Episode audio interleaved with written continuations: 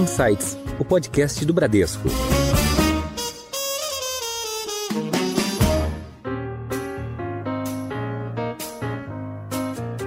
Olá, bem-vindos a mais um episódio do Insights, o seu podcast semanal que provoca um novo jeito de pensar. Eu sou a Priscila Forbes e hoje nós vamos falar sobre o conflito Rússia e Ucrânia. A Rússia e a Ucrânia negociam um cessar-fogo, mas, no entanto, o conflito avança. E além da lamentável perda de vidas humanas e do crescente número de refugiados, este conflito impacta cada vez mais os outros países. De que forma as sanções impostas à Rússia afetam o mundo? Quais os riscos que o conflito gera para a economia global? Como será o equilíbrio de forças econômicas após o combate?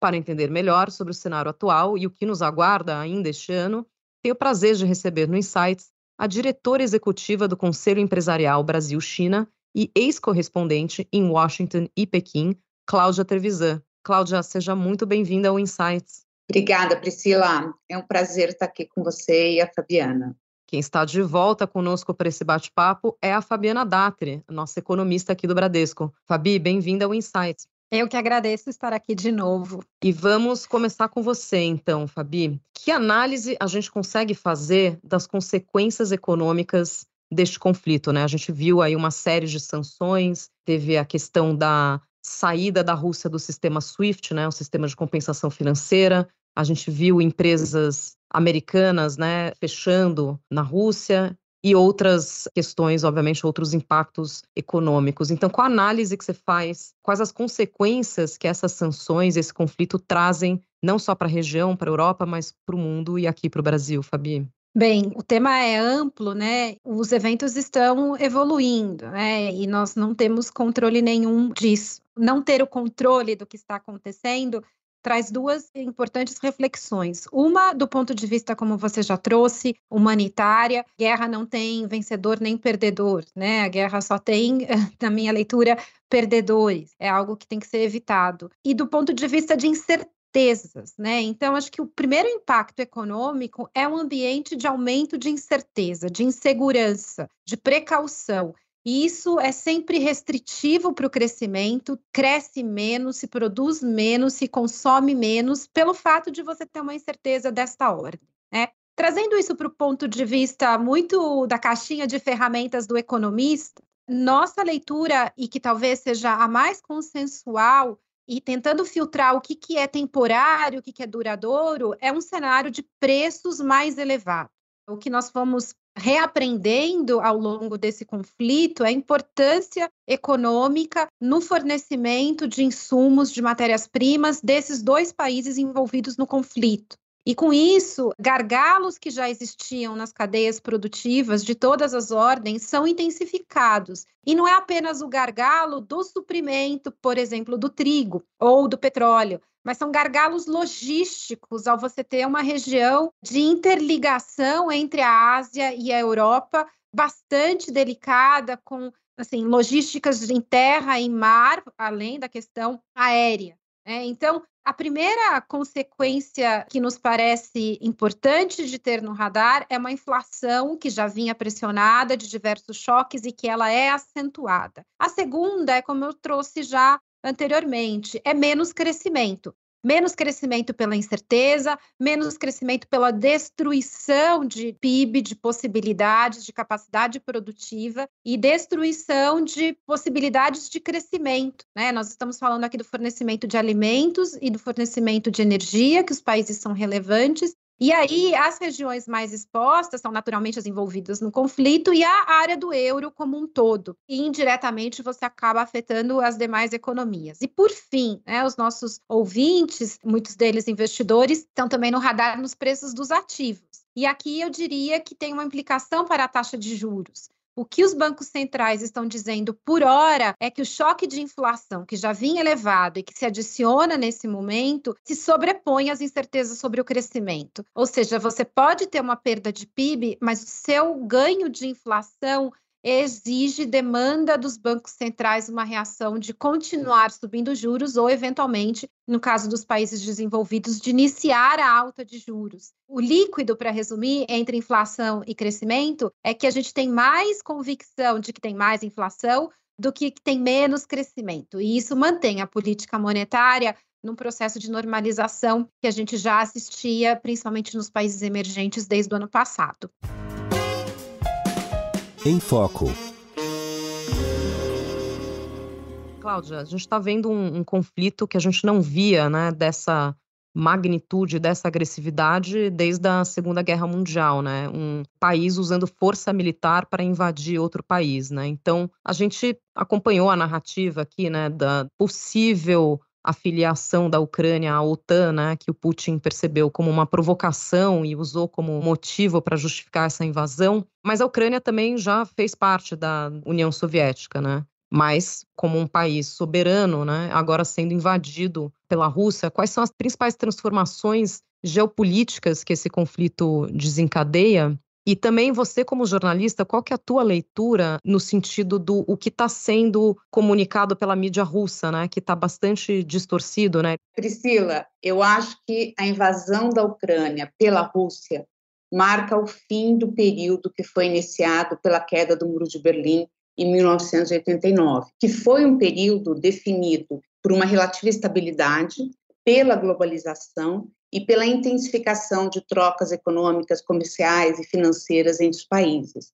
Havia a crença de que a interdependência econômica ela reduziria né, os incentivos na direção de conflitos e aumentaria os incentivos para a cooperação entre os países. Com isso, esse ideal de cooperação se sobrepunha à ideia de competição. Isso já começou a mudar antes da invasão da Ucrânia com a intensificação do conflito entre os Estados Unidos e a China e o início da guerra comercial pelo ex-presidente Donald Trump em 2018. Mas acho que agora fica claro que a gente está de volta a um mundo definido pela competição entre grandes potências. Um mundo em que a competição e a ideia né, de soma zero, que é se você ganha, eu perco, vai dar o tom das relações internacionais. E, em termos concretos, eu vejo três movimentos. Um é um aumento generalizado e significativo dos gastos com defesa. A gente já viu isso na Alemanha e vamos ver isso em outros países. Nos Estados Unidos, por exemplo, muitos parlamentares do Partido Democrata que defendiam uma redução nos gastos com defesa já mudaram de ideia, já estão muito mais abertos à ideia de expansão dos gastos militares. No setor de energia, a gente vai ver, acho que dois movimentos que parecem contraditórios, que é o aumento dos investimentos em fontes de energia renovável, principalmente na Europa, mas também um aumento dos investimentos em combustíveis fósseis. De novo, nos Estados Unidos há toda uma discussão para flexibilizar metas de redução de emissões para favorecer uma expansão da produção de petróleo e gás. E, por fim, eu acho que esse espírito da globalização, né, marcado pela cooperação e pela defesa da livre circulação de bens e serviços e capital, né, a globalização financeira, eu acho que ele vai ser contaminado cada vez mais por considerações de segurança nacional, que vão pautar muitas das decisões sobre comércio e investimentos. No caso da imprensa, na Rússia, ele não só reduziu totalmente, eliminou né, o pouco espaço que existia na Rússia para a imprensa independente, como está fazendo uma campanha de manipulação de informação. E esse é um mecanismo que ele está usando para manter né, o apoio da população ao que ele se recusa a chamar de guerra ou de invasão. O exemplo mais chocante né, da eficácia dessa estratégia é o fato de que muitos ucranianos que estão em locais né, de conflito, que estão em Kiev, que estão em locais que estão sendo atacados, que têm parentes na Rússia, eles não conseguem convencer os seus parentes na Rússia de que há uma guerra na Ucrânia, de que a Rússia realmente invadiu a Ucrânia. Né? Eles veem a ação da Rússia como uma libertação da Ucrânia enquanto Putin conseguir manter esse controle sobre o fluxo de informação e sobre a narrativa do que está acontecendo, eu acho que vai ser muito difícil haver uma reação mais ampla da população contra a guerra. O pouco que houve foi duramente reprimido, né? Sim, a última vez que eu vi, mais de 10 mil pessoas haviam sido presas por participarem de protestos. Muitos russos, jornalistas, ativistas, estão deixando a Rússia por temor de serem alvo de repressão do Estado. Essa coisa dessa narrativa falsa, né, de usar um pretexto de combater o nazismo na Ucrânia, né, como pretexto para invadir a Ucrânia e outras narrativas totalmente falsas, e essa repressão, né, a qualquer jornalismo dissidente ou externo, a gente está ficando um pouco parecido com a Coreia do Norte, quase, né? Nessa questão dessa narrativa falsa do líder, né? Sim, que é sempre sim. correto e bom e que está, como você disse, resgatando a Ucrânia, né? Sim, sim. A diferença é que na Rússia, até há pouco tempo, os russos usavam mídias sociais. Então, assim, resta saber por quanto tempo Putin vai conseguir manter uma situação de controle absoluto sobre a informação. Eu ouvi outro dia, não vou lembrar de quem para dar os créditos, mas que esse evento trouxe a guerra como um instrumento de diplomacia, né? A gente não via a guerra como instrumento de negociação há bastante tempo. Só reforçando esse ponto da Cláudia, da questão dos gastos militares, do reposicionamento, e que aumenta aquele meu ponto inicial de insegurança, de um novo arranjo ou desarranjo geopolítico, e que por algum tempo nós não trazíamos esse prêmio de risco para o líder político, né, ou para as questões. Não é que não estávamos atentos ao Putin, ao Xi Jinping, ao Biden e outras forças, mas você eleva esse prêmio de risco e personifica governos, o que não é nem um pouco confortável, né? Eu tenho dito que são equilíbrios múltiplos instáveis, porque não tem como ser um, um equilíbrio, né? E você tem várias forças ao mesmo tempo, vários interesses, e que tornam talvez, assim, eu desejo que eu esteja errada, mas que tornam esse ambiente global muito mais incerto, com muito mais riscos, ainda mais depois de dois anos de pandemia, né? Então, imagina do ponto de vista produtivo você lidar com esse ambiente, variáveis que tinham um peso pequeno no seu cenário, né? E que hoje tomaram outra proporção. Em alta olhando agora aqui para o Brasil, o que, que esse conflito impacta aqui para a nossa economia? A gente não tem tantos produtos que a gente importa, né, tanto da Rússia quanto da Ucrânia, embora a Ucrânia é um grande celeiro, a gente sabe, né, grande exportadora de trigo e de milho, e a Rússia é exportadora de petróleo, então a gente viu as oscilações aí no preço do petróleo, agora deu uma aliviada recentemente, mas chegou a bater, né, os 130 dólares o barril, mas tem muito essa questão que se fala dos fertilizantes, né? Como isso nos afeta, Fabi? A gente ficaria horas aqui pensando nesses impactos mais de médio e longo prazo para a economia brasileira, mas vou tentar focar no curto prazo, né, no preço da gasolina na bomba. Como você disse, acho que o ponto de partida é o Brasil tem uma baixa exposição econômica e política nesses países diretamente envolvidos no conflito, né, Ucrânia e Rússia. Né? Mas isso não significa que nós não estamos expostos, como você disse. Nós não compramos trigo da Ucrânia, mas se falta trigo na Ucrânia, falta trigo no mundo e nós estamos expostos não só a uma inflação mais elevada, mas a falta, né, a falta do suprimento, e que é o que me parece relevante nesse momento. Então, há notícias e parece, e há pouco recebi uma provocação de um amigo, a guerra acabou. Vamos tratar que a guerra ou acabou, está próxima do fim, a guerra militar, né, o conflito, a invasão, existe uma solução de um cessar-fogo. Isso não significa que a produção de trigo vai ser restabelecida. Quando a gente está falando de produção agrícola, me parece que os impactos são mais duradouros e as sanções também. Dito tudo isso, o Brasil está exposto a um choque de preços de commodities novamente. Novamente, porque nós já estávamos em choque, né? Mas se a guerra se encerra do ponto de vista físico, presencial, o preço do petróleo que buscou patamares próximos de 130 dólares o barril já retornou para patamares mais próximos de 90 dólares o barril. Então, é muito incerto, né? O preço da gasolina que subiu, será que vai ter que cair? Fica, acho que, um recado de que é uma pressão inflacionária, não só pela falta de produto, mas pelas questões logísticas e gargalos industriais, mas talvez não seja tão elevado quanto nós tínhamos em mente duas semanas atrás, uma semana atrás, tá? Do ponto de vista de crescimento, nossa leitura é que o impacto é muito pequeno e, se acontecer, é efeito indireto da Europa, da economia europeia.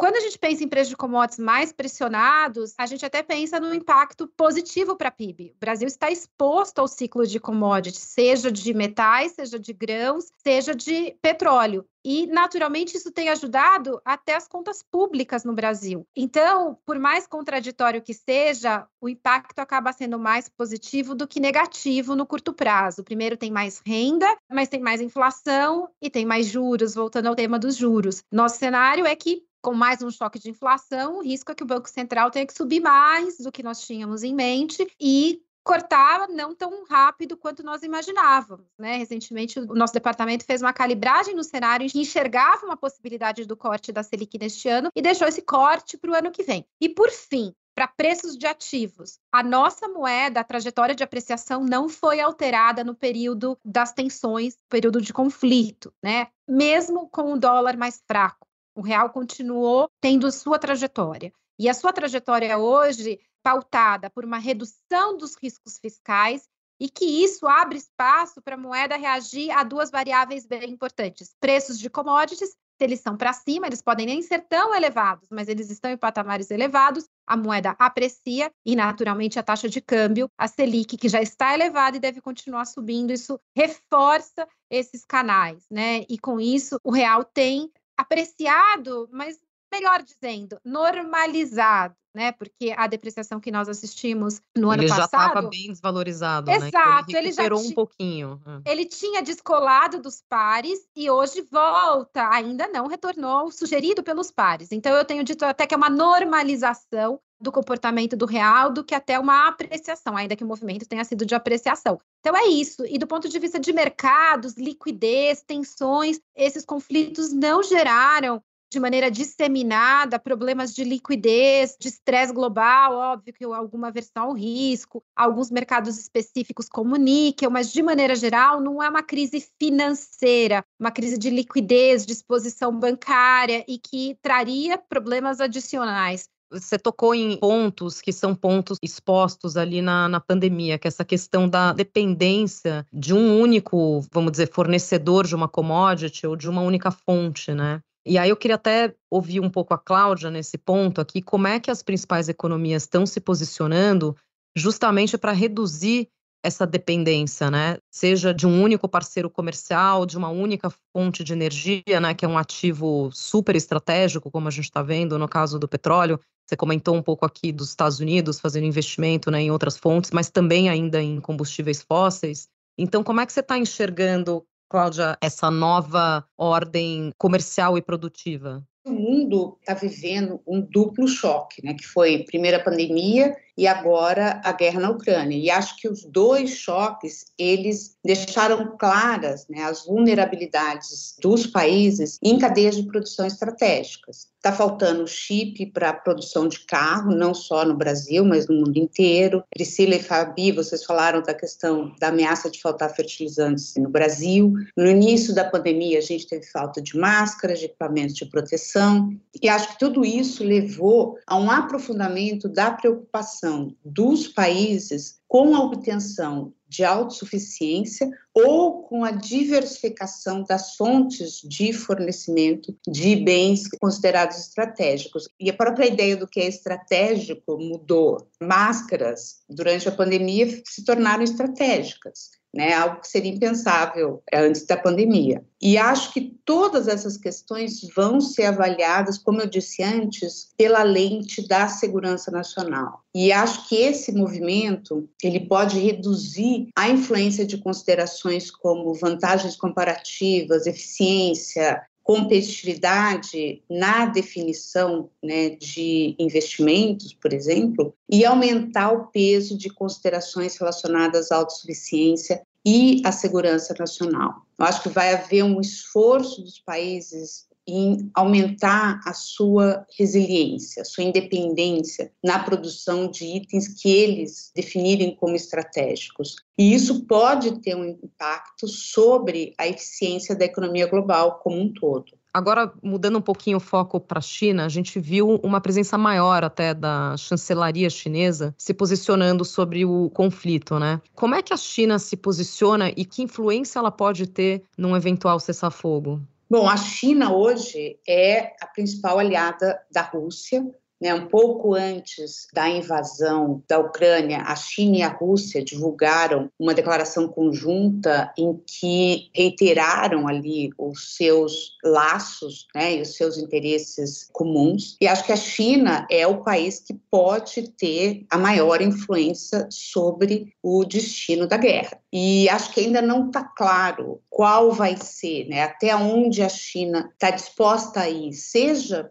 para apoiar a Rússia, seja para pressionar a Rússia para que a guerra termine logo. E acho que uma questão crucial é a questão das sanções e do apoio econômico à Rússia. Né? A China ela critica as sanções, mas ela não está claro se ela vai aplicar sanções ou se vai contornar as sanções, o que daria ali uma margem de respiro para a Rússia. E mas do ponto de vista estratégico, eu não vejo o que a China tem a ganhar, acho que a China não tem nada a ganhar em ficar isolada ao lado da Rússia, em contraposição à Europa e aos Estados Unidos. E acho que a China vai tentar navegar essa questão com muito cuidado, né, para não acelerar, né, ou não estimular essa divisão do mundo em blocos opostos. Porque o comércio da China com o chamado Ocidente é muito maior do que o comércio da China com a Rússia. No ano passado, a corrente de comércio da China com a União Europeia foi de 828 bilhões de dólares. O fluxo comercial da China com os Estados Unidos foi de 756 bilhões de dólares. E com a Rússia, o comércio foi de 147 bilhões de dólares, ou seja, muito menos. E a China tem investimentos de 400 bilhões de dólares na Europa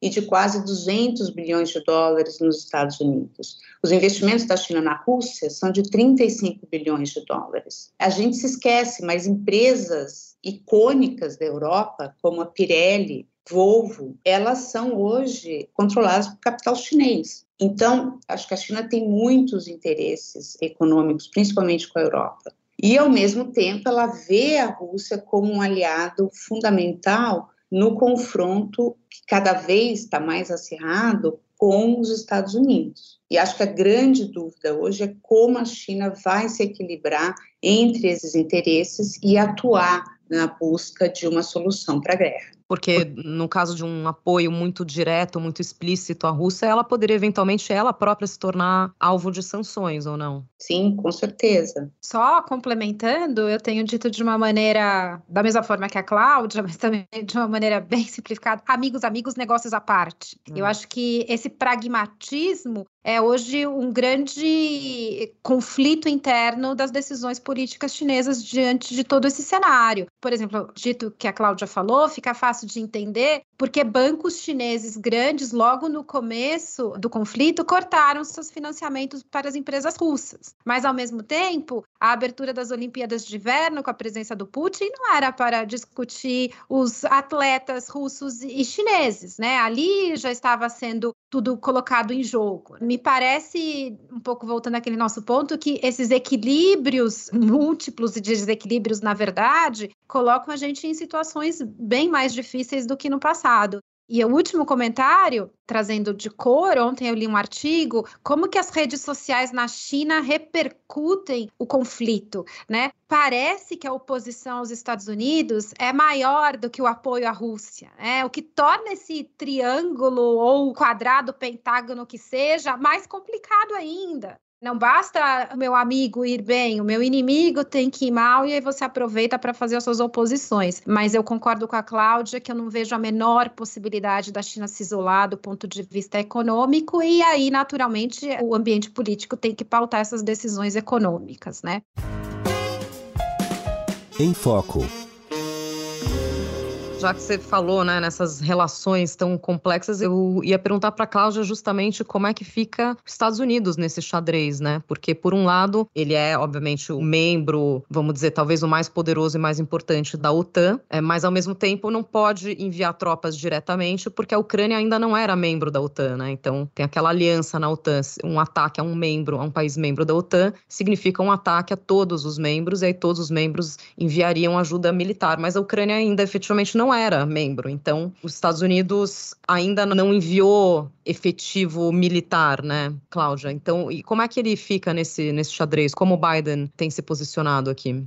os Estados Unidos, apesar de não estarem né, presentes no campo de batalha, eles estão super envolvidos no conflito. Né? E acho que a invasão da Ucrânia teve um impacto profundo na política doméstica americana. Ela havia ali um crescente isolacionismo né, na população americana e acho que isso teve uma chacoalhada com a invasão da Ucrânia pela Rússia. E isso mudou né, a relação dos Estados Unidos com os seus aliados. O conflito fortaleceu muito a relação entre os Estados Unidos e os países europeus e fortaleceu muito a OTAN, que é exatamente o oposto do que o Putin esperava com a invasão. E os Estados Unidos, eles já aprovaram 20 bilhões de dólares em ajuda para a Ucrânia e junto com a OTAN forneceu armamentos para o governo ucraniano. E o governo Biden coordenou a imposição de sanções duríssimas contra a Rússia, né? algumas das quais nunca tinham sido usadas, ou pelo menos não em períodos recentes, como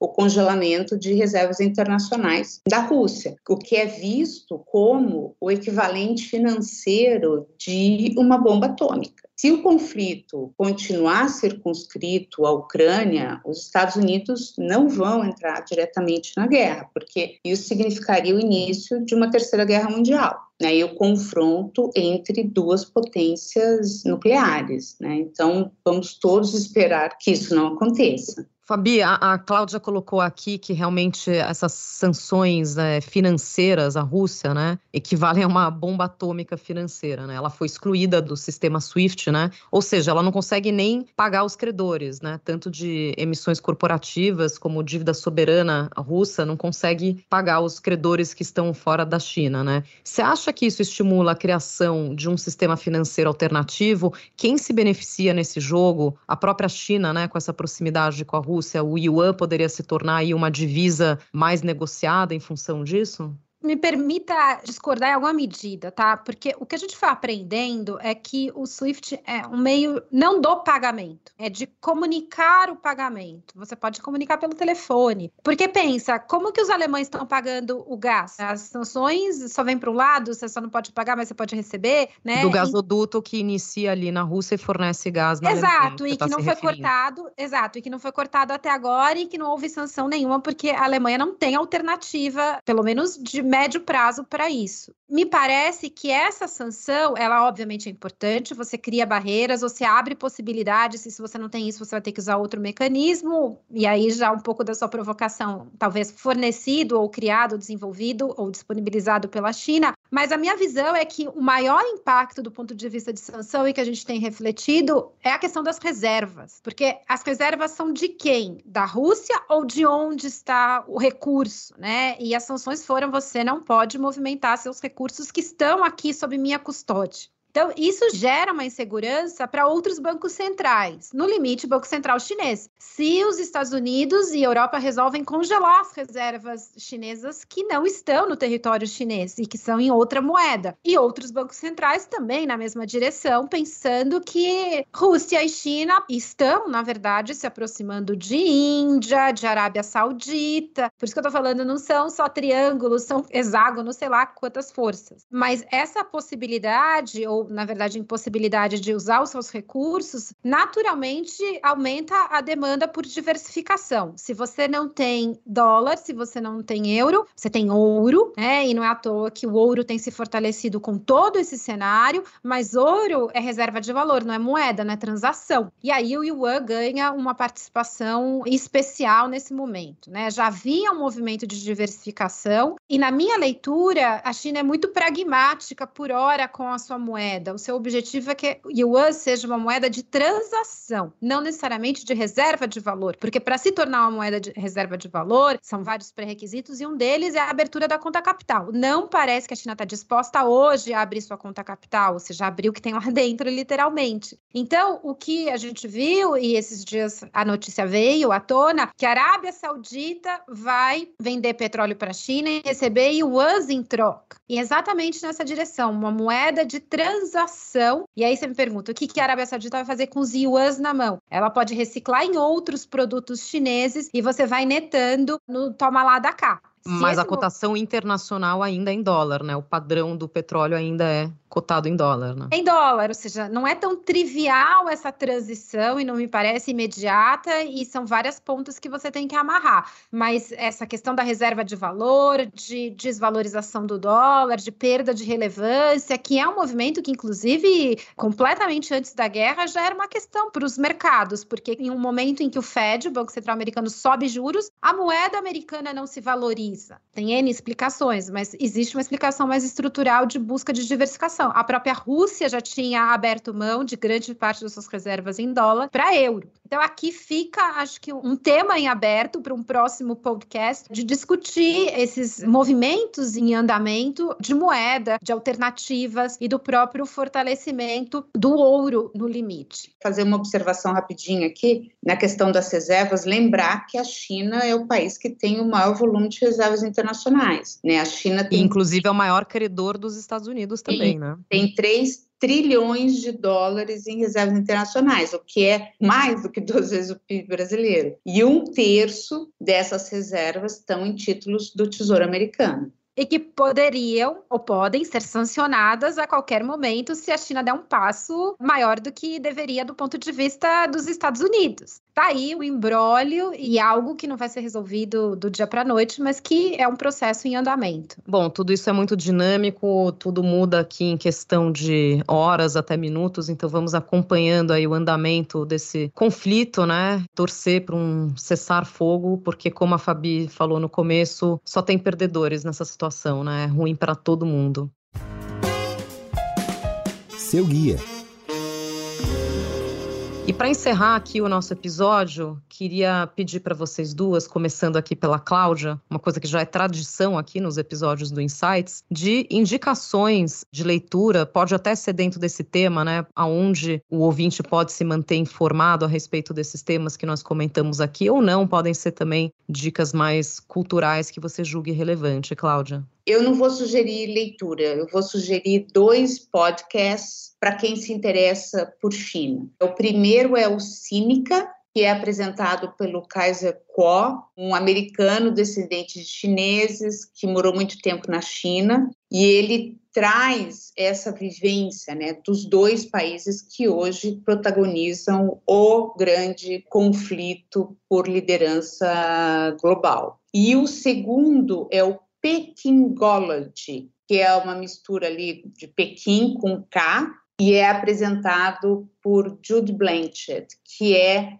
um dos grandes especialistas em China hoje nos Estados Unidos. Seria algo como pequinologia, uma coisa assim, né? Sim, exatamente. E você, Fabi, eu sei que você sempre tem dicas muito boas, principalmente dessa região que você cobre há bastante tempo. É, você sabe que eu estava até pensando em uma coisa mais alternativa, mas eu vou para o mundo chinês. Aproveitando aqui, fazendo um gancho com outro projeto aqui do Bradesco, de Vozes Bradesco, no mês das mulheres, eu fui convidada como uma das mulheres aqui do Bradesco para fazer uma sugestão de uma mulher inspiradora, de uma mulher que a gente merece conhecer. E tem um livro aqui para indicar para vocês, é de uma imperatriz chinesa chinesa, Cixi, C-I-X-I, Cixi, e que foi a última imperatriz, a maior, talvez, imperatriz da China. E o livro, além de contar a história dela e trazer vários pontos, inclusive nesse mês das mulheres, que é relevante, ela foi a imperatriz que acabou e aboliu com aquela regra na China de que as mulheres de algumas etnias tinham que ter seus pés atados. Mas ela viveu um momento de relações exteriores da China bastante delicado e conturbado, com algumas guerras. Né? E ali fica um pouco talvez, para a gente tentar capturar o que, que é a história da China em conflitos militares, né? Eu gosto de dizer, ou de, talvez de uma maneira simplificada, que a China não pulou o muro, ela subiu o muro, a Grande Muralha. E acho que tem algumas lições e que, inclusive, nos levam a refletir que, que é a leitura da China de um conflito militar versus Rússia, né? E ali já por si só tem um conflito da política externa chinesa e a história. Então, além de ser uma história de uma mulher, no mês das mulheres, além de ser uma história chinesa, é um livro que, inclusive, está em português, facilita, a Imperatriz de Ferro. É um combo de sugestão para deixar aqui para os nossos ouvintes. Muito bom, obrigada pelas dicas. Essa foi a Fabiana Datri, economista aqui do Bradesco. Obrigada, Fabi, por mais uma participação no Insights. Obrigada, Pri, por mais uma vez. Estou esperando já o próximo convite. Com certeza. E queria agradecer demais aqui a participação da Cláudia Trevisan, diretora executiva do Conselho Empresarial Brasil-China. Cláudia, foi um prazer te receber aqui no Insights. Priscila, foi um prazer enorme estar com você e estar com a Fabiana. E acho que a gente poderia ficar aqui horas discutindo sobre China e nova ordem global. É verdade, então já fica aqui o convite para uma parte 2 da nossa discussão. Muito bem, vocês que nos acompanham já sabem que toda semana tem um episódio novo no seu Insights. Tchau, até a próxima!